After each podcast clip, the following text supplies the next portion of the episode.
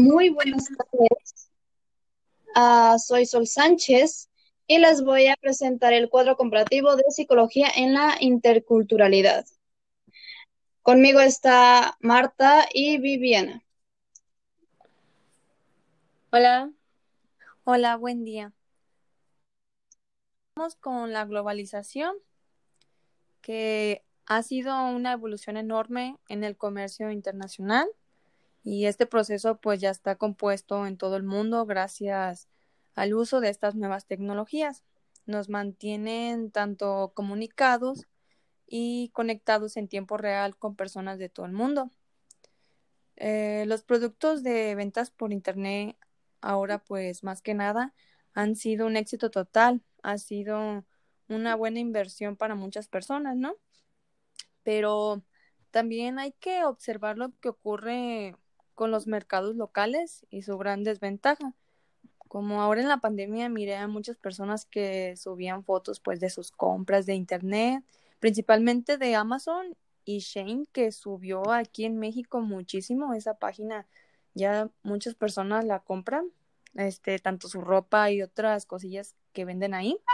Pero pues también es tener en cuenta que no todas las personas este se pueden tener como este, esos beneficios y también hay que saber cómo yo había leído anteriormente que este la ropa de Shane como que no era muy buena y cosas así. Yo llegué a comprar, pero no me gustó este mucho algunas telas. sí, recuerdo. Pues por mi parte, en Shein solo pedí una cosa y sí ha llegado. Pero es impresionante es impresionante el, hecho de que el dueño de Amazon ya es el hombre más rico de todo el mundo. O sea, imagínense eso, entre, entre todos, eh, esta pandemia le ayudó tanto, es asquerosamente rico. Mientras hay un montón de pobreza a nuestro alrededor. Exactamente. Sí, es que es impresionante porque más aparte sabemos que la globalización es un proceso histórico en base a economía. O sea, aquí la globalización se lleva en el comercio, en poder traer nuevos productos a, aquí en nuestro país, a México, y hacer un cambio de nuestra cultura completamente diferente. Ahora en vez de comprar productos de hechos por mexicanos, los compramos por extranjeros, ya estadounidenses, chinos, europeos. Entonces está perdiendo aquí un como un lazo entre el mexicano y la obra de mano que se, que se hace aquí. Sí, a lo, a lo que nos concierne es que también la pornocultura, o sea, el cómo, el cómo nuestra sociedad siempre ha tenido pornografía, siempre. Empezó con unas pequeñas, pequeños dibujitos que se comercializaban, pero era muy oculto y aún podemos ver el videos de que, ay, cuando yo vi porno por primera vez con mis amigos y era de que eran cassettes enormes, de que tenían que, que poner así en la tele, encerrarse en su cuarto, y entre amigos se veían porno y era como, ¡ah! ¡Qué cosas! Pero, pero la globalización ha hecho de que el porno ya llegue a todos nuestros hogares. Sí, incluso también en personas así comunes que conocemos, como por ejemplo cuando yo estaba en la secundaria, ya ven que siempre como hay grupitos de niños que tienen un grupo ahí por WhatsApp donde pasan fotos de niña y de niñas así desnudas y que, ay, pasen porno y lo ven como que si fuera completamente normal y tienen ideas súper erróneas de cómo, cómo es tener sexo por culpa de los videos de internet. Sí, exacto. Es que literalmente el Internet es el paraíso de la pornocultura, sobre todo porque en base a la globalización ha convertido nuestra sexualidad en un escenario pues muy importante para la producción de modernidad, pero también le da un cambio, hace una complejidad muy diferente, entonces todo el mundo crece con una idea errónea de lo que es la sexualidad, lo que es la pornografía en base a lo que ve y ni siquiera sé si es cierto, ¿no? Siento que la pornografía puede llegar a ser muy fantasiosa hoy en día y uno no sabe si, si se hace así el sexo o no. Exacto, o sea, Imagínense, nosotros nunca hemos tenido una buena educación sexual, jamás en la vida, al menos yo en lo particular. Toda kinder, bueno, kinder obviamente no, kinder, primaria, secundaria, prepa, no tuve ni una clase de sexualidad. La- o sea, ya la sexualidad se aprende a través de la pornografía. Y lo bueno que están saliendo, la, es muy reducido, pero la pornografía feminista que, que se ve que realmente la mujer, o sea, todos tenemos vulnerabilidades, no que es el hombre ahí ahorcando a la mujer y dándole bofetadas mientras dice, sí, yo soy el más poderoso y yo soy el que, el que decide cuándo, cómo y por qué te voy a, a penetrar. Sí, fíjense lo importante que es que todos supiéramos desde un inicio, desde chiquitos, que fuera súper normal hablar sobre esos temas que nos enseñaran, pero pues vivimos en un país tercermundista y no lo ven, no lo ven normal hablar de sexo. Ay, pues eso se los dejo a las escuelas, ¿no? Este, pero gracias a mi mamá que sí me enseñó, pero ya como a la edad como de 10 años para adelante, ya me decía, no, es que esto pasa por esto y todo eso.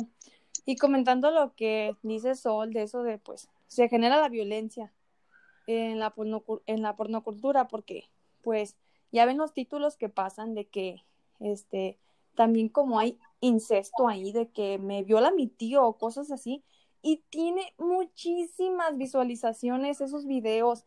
Se me hace súper asqueroso que lo hagan así. Incluso, pues, algunos títulos no son ciertos, pero mm, dan mucha violencia ahí en esos videos de que, pues sí, que me ahorca y siento bien rico y así. Incluso ni a veces ni las estimulan, nomás como por ejemplo, la mujer estimula al hombre, pero el hombre pues así te lo meto, ¿no? Y este, y es algo que los hombres como que al no tener una educación sexual, se quedan de que esa idea, pues es que ella nomás me hace esto y esto otro, y pues yo nomás se lo adentro así, porque pues se me hace fácil, pues no me lo han explicado y así lo he visto yo y veo que no, pues ellas gimen y sienten rico, ¿verdad? Sí, sí, sí, así es. Lamentablemente la pornocultura también pues nos lleva a, a lo que dicen de la violencia y luego también de ahí sabemos que, que nace lo que es la pedofilia, porque luego ya hasta hacen videos con niñas que ni siquiera son mayores de edad o como tú dijiste con los títulos de mi tío me violó, hasta puede salir la, mi, mi papá me violó, entonces entras en un conflicto completamente contigo mismo, con lo que tú crees que es un placer, pero a la vez lo ves como ya algo malo, creo que hasta empiezas a cambiar tu perspectiva de si, si tener sexo es bueno o es malo. Así mero, ah, aunque nosotros también somos los que lo alimentamos. Es decir, si hay eso de mi papá me violó, mi tío me violó, mi abuelo, niñas con sujetos de 70 años, que es impresionante, es porque realmente hay exagerada, exageradamente cantidad de personas que lo quieren, que lo llegan a consumir. Es algo de, ah, ¿cómo se dice? Mm, oferta y demanda. Las, si las personas lo, lo Ah, quieren, aquí lo tienen. O sea, necesitamos una cultura sexual integral para saber hasta dónde hay limitantes y ser consciente y que realmente todas las personas llegan a ser conscientes de que esas conductas son exageradamente erróneas, asquerosas y que esto debe de influir de una manera más positiva a nuestra a la globaliza- a la globalización que una forma negativa para que no haya explotación, para que no haya violaciones, para que no haya cosas malas, pues. Pues también ahora en los anuncios de internet así aparecen que suscríbete gratis y ya después de un mes puedes ya estar pagando. Y yo digo, ¿pero qué? Este, se me hace súper mal. Sí, es que la verdad es como un giro completamente porque aquí también, ¿saben? Siento que se involucra la religión, porque la religión es, es una cultura en la que también desde chiquito muchos les inculcan que el ver pornografía puede llegar a ser malo, pero como comentó Sol, la pornografía puede ser una educación sexual si te la muestran de manera correcta, porque pues hay pornografía que muestra violencia, hay pornografía muy fantasiosa, luego también la religión es la que te dice no lo veas porque no es bueno, entonces no sé, siento que hay muchos parámetros que involucran un conflicto lo que es la globalización, la religión y pues la pornocultura son como tres hilos que se unen pero a la vez se revuelven mucho. la otra vez, bueno, hace meses una mujer que yo sigo se llama Noemi Casquedes, una reportera reportera especializada en sexualidad humana, sacó una plataforma en la cual es de educación sexual explícita. explícita. ¿Qué quiere, venir, quiere decir esto?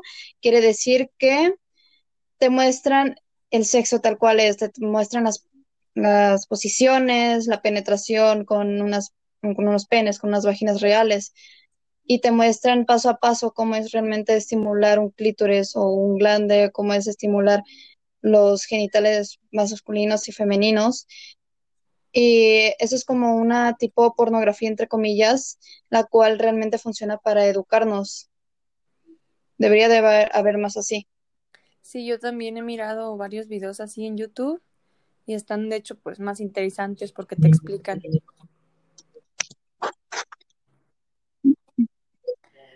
Fíjate, Sol, que eso la verdad es, se me hace muy padre y muy, muy bueno porque esa mujer buscó un recurso, algo positivo a la pornografía, ella buscó dar educación, no, no un pensamiento malo y creo que debería ser siempre.